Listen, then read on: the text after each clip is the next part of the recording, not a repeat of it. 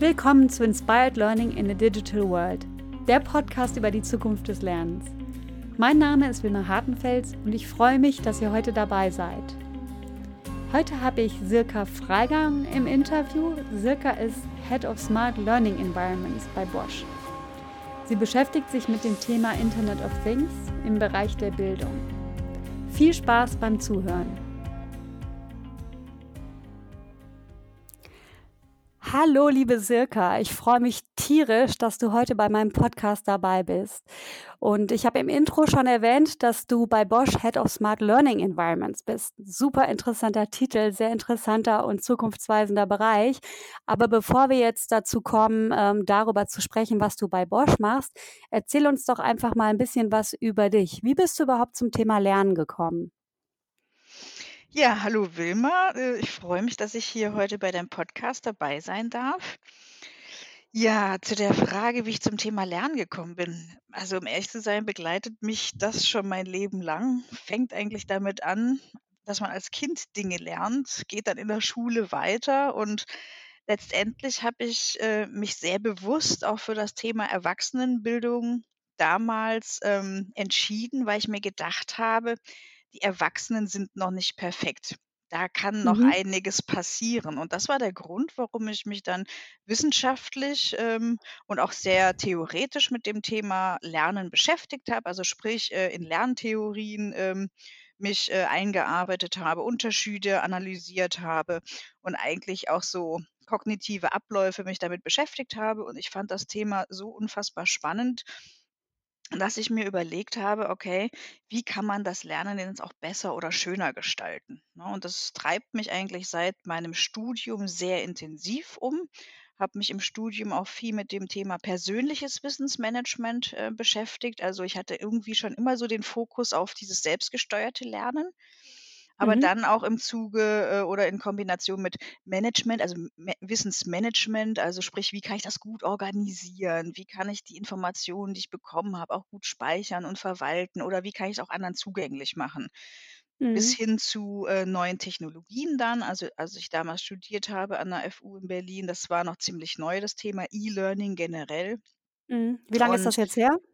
Dass ich studiert habe? Mhm. Oh Gott, oh Gott, da fragst mich was. Also, ich glaube, Anfang 2000 war ich fertig, Okay. 2004. Schon 'n bisschen her. Ja, und da war E-Learning wirklich noch in Mhm. den Kinderschuhen. Ich kann mich noch sehr gut dran erinnern, dass mein Professor, ähm, Issing hieß der, der war damals, äh, ziemlich renommiert beim Thema E-Learning. Der hat damals den Blog von Jochen Robes vorgeschlagen, der Weiterbildungsblog. Mhm. Ja, den gab's. Das war einer der ersten Blogs, die ich gelesen habe, die ich bis heute übrigens lese. Das war echt ich glaube, den gibt's seit seit 2003, kann das sein? Ich ich ich kriege es grad nicht so ganz auf die Reihe. Das war auf jeden Fall der erste Blog, mit dem ich jemals in Berührung gekommen bin und seitdem b bin ich wirklich in dieser Blogosphäre, wie man so schön sagt, unterwegs, lese andere Blogs, betreibe auch selber einen, jetzt noch nicht so lange natürlich, ne, aber Mhm. ähm, das ist auf jeden Fall auch so ein Medium, ähm, was ich halt toll finde, weil das jeder, ähm, gestalten kann. Jeder kann sich einbringen und andere können's lesen. Also, es dient dazu, Wissen zu kumulieren, über, ähm, ja, interessante Dinge zu schreiben und sich mit anderen auszutauschen eben auch, ne? Also, insofern diese neuen Medien, was wir da jetzt heute, äh, alles für Möglichkeiten haben, die es ja davor gar nicht gab, ne? Das ist schon spannend. Und das das geht ja immer weiter, ne? Und dann habe ich mich ja dann irgendwann dazu entschieden, noch viel mehr mich mit neuen Technologien zu beschäftigen, mit dem Internet der Dinge et cetera pp. Und insofern treibt mich das Thema Lernen eigentlich schon immer um. Ja, das klingt super spannend. Du hast ja gesagt, dass du dich sehr, sehr lange auch wissenschaftlich mit dem Thema beschäftigt hast. Ich habe auch mal im Internet so 'n bisschen recherchiert.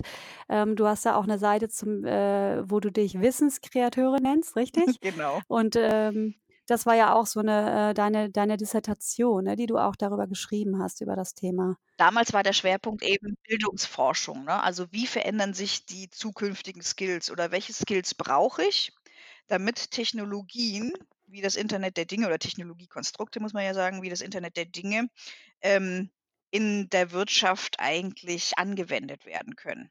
darum ging's, ne? Und man wollte herausfinden, ob und wie, äh, berufliche Ausbildung angepasst werden müssten oder welche Profile es da in Zukunft gibt. Also, damals schon hochspannend.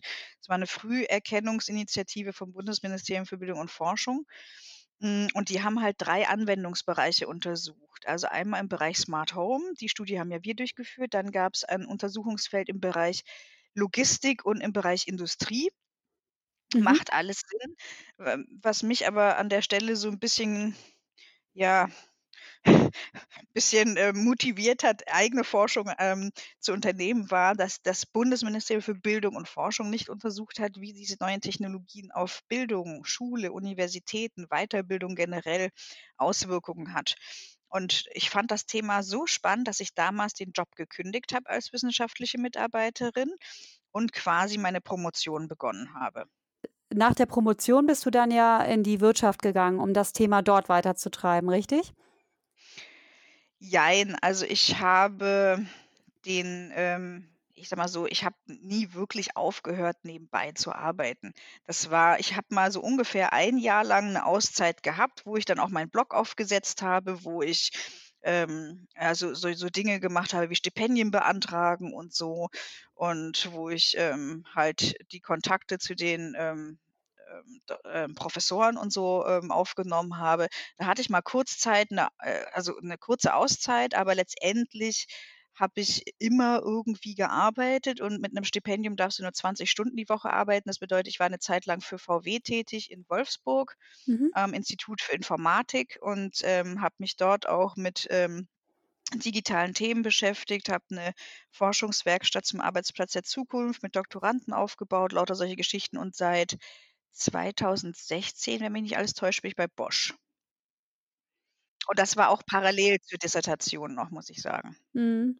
Und die Dissertation, ähm, die hat sich auch schon mit dem Thema Smart Learning Environments beschäftigt? Ganz genau.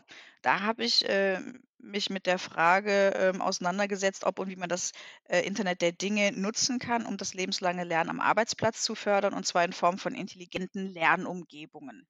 Und wenn du dich wissenschaftlich mit intelligenten Lernumgebungen beschäftigst, landest du früher oder später bei dem Begriff Smart Learning Mhm. Environments. Und, ähm, letztendlich habe ich dann eben ganz viel Literatur und Analysen zu zu diesem Begriff quasi unternommen. Und es gibt seit 2014 die International Association for Smart Learning Environments. Das bedeutet, das ist 'ne wissenschaftliche Initiative, äh, oder 'ne In Initiative zwischen, äh, USA und China, die wissenschaftliche Publikationen international bündeln zu dem Thema. Und da hatte ich dann auch das Glück, im letzten Jahr in China auf der Konferenz dabei zu sein mit 'nem wissenschaftlichen Beitrag und auch dieses Jahr in den USA.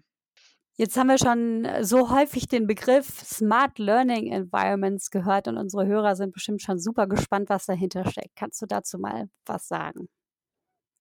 Ja, gerne. Also, unter dem Begriff Smart Learning Environments, ähm, versteht man intelligente und hybride Lernumgebungen. Das bedeutet zum einen, dass es nicht nur um digitales Lernen geht in einem digitalen Environment, sondern es geht auch um physische Umgebungen. Und das ist das Spannende an dem Thema, ähm, weil es eigentlich darum geht, äh, digitales und analoges Lernen im physischen Raum zu kombinieren, also sprich hybrid zu lernen. Da kann man, ähm, ganz tolle Sachen zum Beispiel mit Augmented Reality machen oder auch natürlich mit Smartphones et cetera pp. Und, äh, viele Leute kennen eher so klassische Formate wie Blended Learning, wo man sich einmal im physischen Raum trifft und dann 'ne Online-Komponente dazu hat. Also, bei Smart Learning geht's wirklich darum, beide Welten fließend miteinander zu verbinden, also analoges und digitales Lernen. Wenn man jetzt, ähm, auf 'nem höheren Reifegrad sich das anguckt, dann sind es intelligente Lernumgebungen, also sprich adaptives Lernen et cetera pp, wo man dann mit Data Analytics, ähm, quasi Lernhistorien und Profile bildet, die im Hintergrund ausgewertet werden, sodass man dann quasi 'n Empfehlungssystem hat, was in der Lage ist, den richtigen Inhalt zur richtigen Zeit am richtigen Ort auf die richtige Art und Weise zu präsentieren. Mhm. Aber dieses Stadium ist noch in in in der Zukunft, sage ich mal so. Es gibt erste Ansätze in die Richtung, aber 'n richtiges Smart Learning Environment habe ich bis heute nicht gesehen. Und wir fokussieren uns auch mehr auf diese hybriden Lernsettings. Mhm. Wenn du jetzt mal das konkret beschreiben kannst, also, ähm, vielleicht 'n Prototypen, den ihr schon mal gemacht habt. Wie konkret sieht das aus? Also, du hast die Teilnehmer dann in diesem physischen Raum, in diesem Klassenraum und der, äh, hat Mhm. bestimmte digitale Komponenten, die die nutzen können. Wie genau kann das dann aussehen? Also, wie kann so 'n Klassenraumtraining quasi, ähm, in ein Smart Learning Environment umgebaut werden?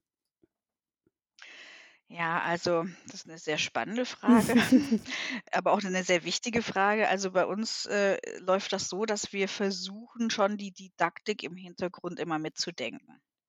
Das bedeutet, wir nutzen nicht nur neue Technologien, sondern im Vorfeld überlegen wir uns 'n innovatives didaktisches Konzept. Das bedeutet, wir arbeiten ganz stark mit Storytelling. Mhm. Also, wir erzählen Geschichten, sei es über Piraten oder sonst irgendwas und bauen dann Learning Journeys.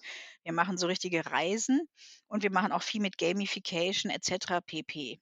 Also, im Sinne von aktivem Lernen versuchen wir, ähm, Lernmethoden, ähm, te mit Technologien zu unterfüttern, die dann wirksam sind. Also, das kann jetzt mal 'n folgendes Beispiel sein. Wir haben das Ziel, sehr viel Wissen zu vermitteln und anstatt dass wir jetzt 'ne PowerPoint-Präsentation machen und einen Vortrag, wandeln wir die PowerPoint in eine Vernissage um, Mhm. eine Ausstellung.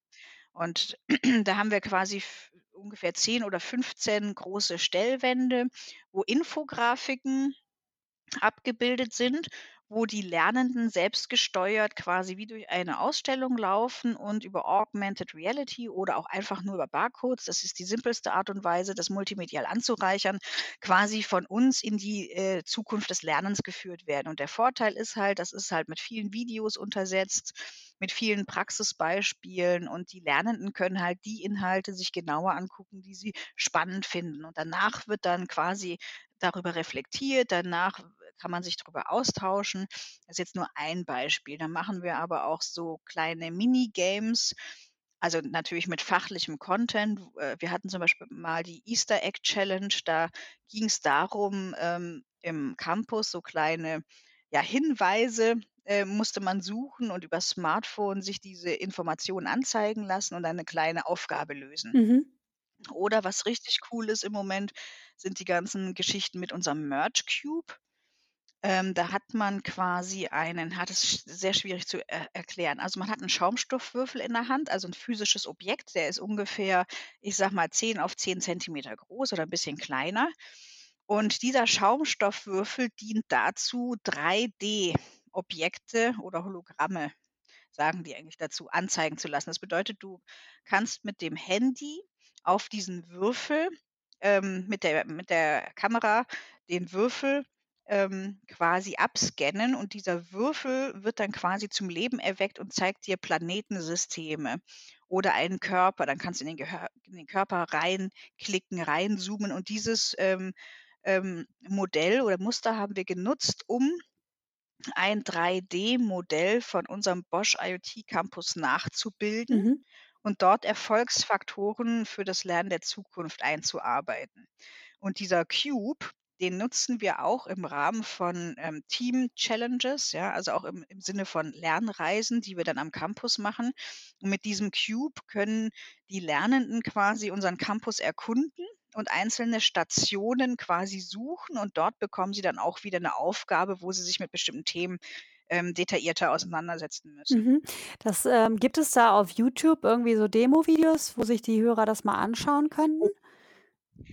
Ganz, ganz viel. Also, man kann entweder auf YouTube, genau, oder es gibt, äh, auf Twitter, ähm, einfach Hashtag Merch, wenn mich grad nicht alles Mhm. täuscht, oder mal auf meinem Twitter äh, Twitter, äh, Profil, ähm, da nenne ich mich Edu-Orakel oder einfach Silka Freigang suchen. Ich habe auch 'n Blogpost zu dem Thema Merch Cube, äh, auf meinem Mhm. Und da gibt's ganz viele, ganz tolle Beispiele. Vor allem das Schöne bei dem Merch Cube ist, ähm, das ist 'n Start-up in den USA, die den entwickelt haben und die haben 'ne offene Entwicklungsumgebung und dieser Cube ist eigentlich dazu gedacht, um den in der Schule einzusetzen. Das bedeutet, äh, Schüler und Schülerinnen sind in der Lage, 3D-Content selbst zu erstellen Wow. über 'n relativ simplen Editor es oder über Object Viewer. Das ist auch so 'n, ähm, Tool, was sie zur Verfügung gestellt haben, womit es sehr einfach möglich ist, eigenen 3D-Content zu erstellen. Und wenn man sich das im Internet anguckt, es ist unglaublich, welche 3D-Welten diese Schüler und Schülerinnen mit den Lehrern zusammen das ist so 'n bisschen wie Avatar. Mhm.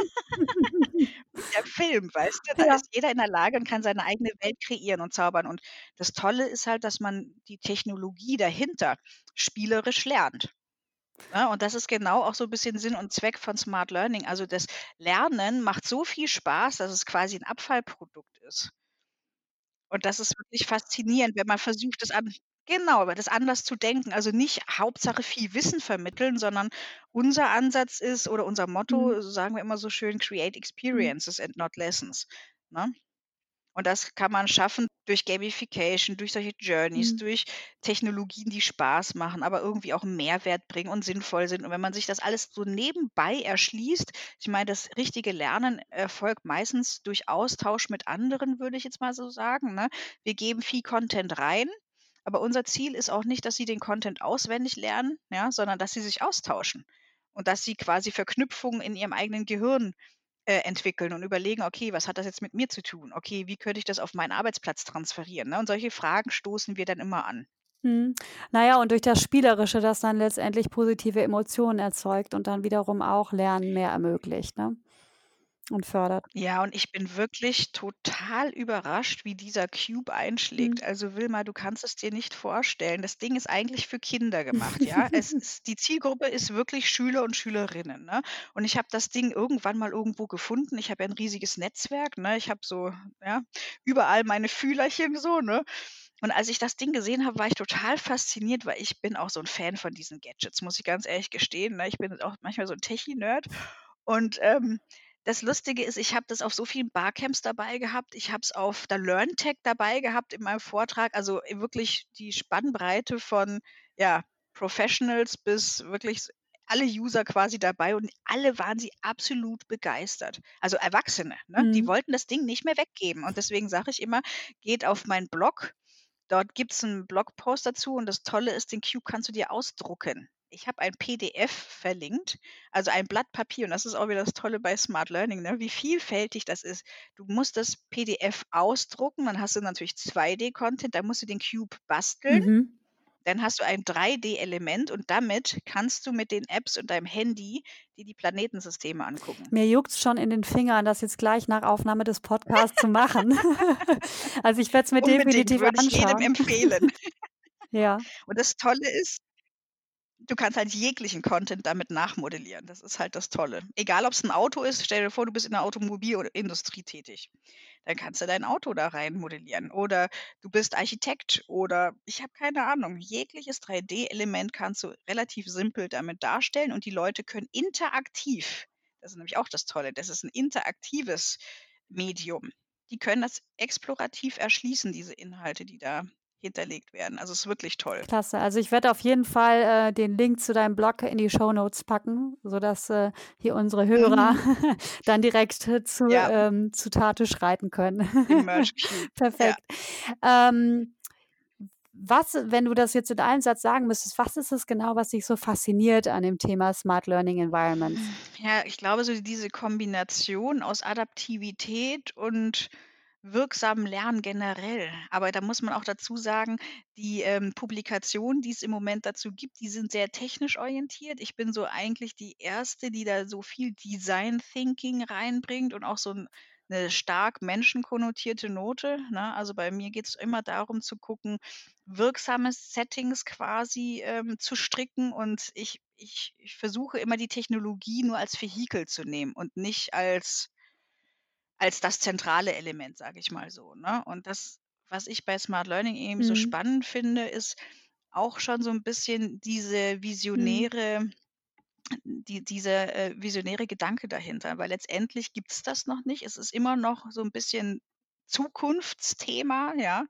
Aber ich glaube, wir sind nicht mehr weit davon entfernt, dass ich wirklich durch die Straße laufe und, Mhm. ähm Informationen bekomme, wo ich was lernen kann. Weil das Problem ist, im Moment gibt's viel Augmented Mhm. Reality, ne? Wo kann ich jetzt 'n billigen Kaffee kriegen oder wo gibt's welches Angebot, ne?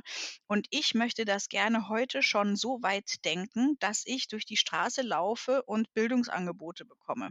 Also, jetzt mal so 'n klassisches Beispiel für Smart Learning, was ich manchmal bringe. Du hast, ähm, ähm, einen Mhm. Stift. Und die Grundidee von Smart Learning oder IoT-basiertem Lernen ist ja, dass du die Technologie in physische Lerngegenstände integrierst und die dann in der Lage sind, Informationen auszutauschen mit dem mit der Grundidee, dir die richtigen Informationen zur richtigen Zeit am richtigen Ort zu liefern, also sprich als Empfehlungssystem. Und stell dir mal vor, du hast jetzt einen Stift, der intelligent ist. Ich bin in den USA auf 'ner Konferenz und mache mir Notizen zum Thema, ähm, Landwirtschaft 4.0. So, dann reise ich jetzt zurück und mein Stift weiß natürlich, mit welchen Themen ich mich beschäftigt habe, weil ich mir viele Notizen dazu gemacht habe, ne? Der kann das ja eins zu eins digitalisieren, wieder mit anderen Dingen vernetzen et cetera pp. So, jetzt bin ich in Berlin, laufe irgendwie, äh, äh, durch meinen Kiez und, äh, mein Stift weiß, äh, weil er mit'm Smartphone gekoppelt ist, wo ich mich grade befinde. So, und das Smartphone weiß jetzt wiederum, da gibt's seit 5 Wochen 'n neues, äh, Start-up, was sich genau mit dem Thema beschäftigt und in 2 Wochen gibt's 'n Meet-up zum Thema, ähm, äh, intelligente Landwirtschaft et cetera pp. Und dann bekomme ich genau die Informationen, die ich brauche. Ortsunabhängig, ne, ortsunabhängig und intelligent. Aber so weit sind wir halt im Mhm. Moment noch nicht. Aber das wäre jetzt quasi die Vision, dass egal, wo ich mich befinde, ähm, das Smartphone in Kombination mit anderen Le Lerngegenständen weiß, mit welchen Inhalten ich mich Mhm. beschäftige und ich dann, egal wo ich bin, die richtigen Informationen bekomme, die mich persönlich weiterbringen. Ja, das wäre im Prinzip, ähm, smart, ähm, oder sagen wir mal Workplace Learning par excellence, ne? Also, genau das, was wir eigentlich erreichen wollen, das Lernen so in die Genau. Realität zu integrieren, ähm, dass man eigentlich keinen Unterschied mehr macht zwischen Arbeit und Lernen oder Leben und Lernen. Ganz genau, ne? Auch diese Kombination, man muss wegkommen von diesen formalen Lernsettings, ne? Man muss formales und informelles Lernen viel stärker kombinieren. Ich sage immer, 'n wichtiges Element bei Smart Learning sind Personal Learning Environments. Das bedeutet, jeder Mitarbeiter, jede Mitarbeiterin muss zunächst mal 'n Personal Learning Environment haben und wenn man das hat, kann man die im Hintergrund alle vernetzen und dann wird's richtig intelligent, dann wird es smart bis hin zu Mhm. Smart City Konzepten. Das Ding ist, irgendwann wird das ja alles verlaufen. Da gibt's diese Grenzen nicht mehr zwischen: „Das ist mein Zuhause, das ist meine Arbeit, das ist mein Kiez, das ist meine Stadt.“ Irgendwann wird das alles Mhm. verschwimmen, ne? Und dann kann man diese Grenzen nicht mehr ziehen. Und dann muss man aber, finde ich, diese das Environment so gestalten, dass es 'n Mehrwert bringt und nicht nur auf Konsum ausgelegt ist, um ehrlich zu sein. Mhm, ja, und dass letztendlich auch dann das, was gelernt wird, auch angewandt wird. Also, dass da auch 'ne Unterstützung da ist, ne? Also, dass es dann im Prinzip so relevant ist, dass derjenige damit wirklich genau in dem zu dem Zeitpunkt auch was anfangen kann und es umsetzen kann. Na ja, aber um an diesem Beispiel zu bleiben von eben, das Mhm. geht ja relativ simpel, weil wenn der Stift ja nun weiß, mit welchen Inhalten ich mich beschäftige und das mit meinem Smartphone redet und ich irgendwann wieder bei mir am Campus oder im Büro bin und zufälligerweise 'n, äh, Kollege aus, keine Ahnung, Indien da ist, der sich auch mit dem Thema beschäftigt, dann kriege ich einfach mal 'ne No Notification: „Hey, hier, Kollege, Kollegin XY, ähm, die beschäftigen sich mit ähnlichen Mhm. Themen. Geh doch mal Ja. Kaffee trinken.“ Ja, es ist echt super spannend, was du sagst. Und du sagst ja auch, dass vieles davon noch Zukunftsmusik ist, wenn, ähm, du jetzt etwas hättest, was du den Personalentwicklern heute raten könntest. Also, wenn sie sagen: „Boah, das Thema finde ich total spannend. Ich würde am liebsten jetzt damit loslegen, mich damit zu beschäftigen und und auch schon die ersten Experimente zu fahren.“ Gibt's da irgendwas, was man wirklich heute schon machen kann? Ja, ganz, ganz viel kann man machen. Also, ich finde, es muss auch nicht immer Technologie sein, um ehrlich zu sein. Ähm, also, bei uns geht's wirklich darum, technologische und didaktische Innovationen zu entwickeln, und zwar in Ko-Kreation mit unseren Kunden. Und insofern, ähm, würde ich empfehlen, erst mal die Zielgruppe zu fragen, was die sich wünschen. Also, wirklich so Events zu machen, den Leuten 'n Sprachrohr zu geben und dann wirklich auch, ähm, nicht nur auf, äh, Technologie zu setzen, sondern auch auf Mhm. didaktische Geschichten, ne? Also, auf Bedürfnisse der Menschen eigentlich zu hören. Und die Technologie ist eigentlich nur das i-Tüpfelchen, um ehrlich zu sein. Natürlich kann man mit Augmented Reality unfassbar viel machen. Also, das macht auch richtig viel Spaß, ne? Egal, ob's jetzt der Merge Cube ist oder wir haben auch 'ne Augmented Reality App, damit kannst du alles augmentieren, ja? Das macht wirklich viel Spaß, aber letztendlich kommt's auf das Konzept und die Strategie dahinter an. Einfach nur AR, Augmented oder Virtual Reality ist es nicht. Du brauchst 'ne Strategie und Mhm. fundiertes Konzept. Und das musst du nachhaltig integrieren. Es geht auch nicht, dass du sagst: „Okay, ich mache jetzt einmal 'n Event oder so“, sondern du brauchst wirklich 'n super tolles Konzept, wo du, ähm, kontinuierlich irgendwie an den Menschen am Puls der Zeit bist, weißt, was die brauchen und dann Konzepte entwickelst, die natürlich mit Augmented Reality Merge Cubes angereichert sind, damit das richtig Spaß macht, damit die Leute motiviert sind, damit die das quasi unbedingt haben wollen, ne? Dass Bildung ein Geschenk ist, ne? Dass es irgendwas ist, wo die denken: „Ey, ja Mhm. geil, endlich wieder“, ne? So so nach dem Motto: „Ey, jetzt ist wieder Montag, ich darf arbeiten“, ne? Also, ich finde, da fehlt halt ganz oft auch so ja, der der Mhm. die Motivation dahinter, ne? Und wenn man's einfach zu trocken macht und nicht spannend macht, dann, ja, muss man sich nicht wundern, äh, dass die Leute das nicht annehmen, beziehungsweise ich finde, man muss auch Freiräume schaffen, ganz wichtiger Punkt, ne? Also, wenn die Leute auch keine Zeit zum Lernen und zum Ausprobieren haben, ja, dann muss man sich nicht Mhm. wundern, dass die Leute es nicht machen, ne? Also, es ist ich finde, man muss an vielen unterschiedlichen Ebenen eigentlich ansetzen. Da gibt's jetzt nicht so die beste Mhm. the the one way oder so, ne? Die Zielgruppe besser verstehen. Ich meine, das ist natürlich für jedes Lernsetting super wichtig und dann, ähm, Dinge ausprobieren, aber sich auch überlegen, womit man oder wohin man mit dem Thema auch längerfristig möchte und nicht nur die Technologie der Technologie wegen einzusetzen. Ganz genau. Also, wir machen auch viele klassische Sachen, ganz klassisches Prototyping machen wir, ne? Ähm, entweder mit Lego oder mit Moodboards. Also, wir arbeiten ganz viel mit Bildern visuell, die augmentieren wir dann natürlich. Also, ich meine, diese technologischen Sachen kommen bei uns immer wieder durch, ne? Wir machen zum Beispiel augmentierte Sketchnotes und so was, ne? Also, das ist dann halt immer so das i-Tüpfelchen, aber letztendlich geht es ganz klassisch um didaktische Vielfalt auch, ne? Mal Mhm. wegzukommen von diesen Frontalvorträgen und die Leute aktiv machen lassen. Was bei uns auch immer ganz toll funktioniert, sind SAP Scenes. Ist auch noch mal 'n guter Tipp für alle, die's nicht kennen. SAP hat mal so 'n, ähm ja, so 'n riesiges PDF entwickelt mit so Templates, wo man sich Learning oder User Journeys generell umsetzen kann. Und um Zukunftsszenarien, äh, abzubilden, ist es 'ne total gute Möglichkeit, um so kleine Videos auch zu drehen, ne? Also, wir sind schon auch, ähm, technisch stark, ähm, ja, in den ganzen Methoden unterwegs, aber eben nicht nur. Wir arbeiten auch mit Lego oder mit Moodboards oder et cetera pp., ne? Und ich finde, das Wichtigste ist halt, dass man unterschiedliche Lernmöglichkeiten anbietet und Mhm. eben nicht nur PowerPoint und Vorträge, so wie man's eben kennt, dass man da mal neue Wege beschreitet. Mhm. Neue Wege beschreiten. Das ist 'n wunderbares Schlusswort, bevor ich jetzt meine Abschlussfragen stelle. Ähm, Silka, wie lernst du selber am liebsten? Nebenbei, um ehrlich zu sein. Also, ich habe mir über die letzten Jahre halt 'n riesiges digitales Netz aufgebaut, also, im Sinne einer Personal Learning Environment, ne? Ich habe viele tolle Menschen, denen ich folge und letztendlich kommt das Wissen kontinuierlich zu mir. Ich habe eher das Problem, da mal abschalten zu können, ne? Weil es sind so viele tolle Mhm. Informationen da draußen im Netz, dass es dann schwieriger fällt, einfach mal im Garten zu sitzen und nicht nebenbei irgendwelche Informationen aufzunehmen. Aber letztendlich ist das die Mhm. Form, wie ich mich kontinuierlich irgendwie weiterbilde. Dann natürlich ganz klassisch Bücher, Blogs, äh, oder irgendwelche spannenden, ähm, ähm, Dokumentationen, wie auch immer, ne? Mhm. Das bringt mich nämlich auch schon zur nächsten Frage, weil ich, ähm, wollte dich fragen, wenn du sagst, äh, ja, ähm, da gibt's ganz viele Leute, die mich tierisch inspiriert haben oder auch über Bücher oder Blogs von anderen Personen. Was, ähm, könntest du denn da empfehlen? Gibt's da so einen Blog über die Zukunft des Lernens, der dich extremst inspiriert hat? Also, das, was ich vorher schon angesprochen habe, ein Blog, der mich wirklich geprägt hat, muss ich mal sagen, ist der Weiterbildungsblog von Jochen Robes, aber den kennt ja mittlerweile eigentlich jeder, denke ich mal.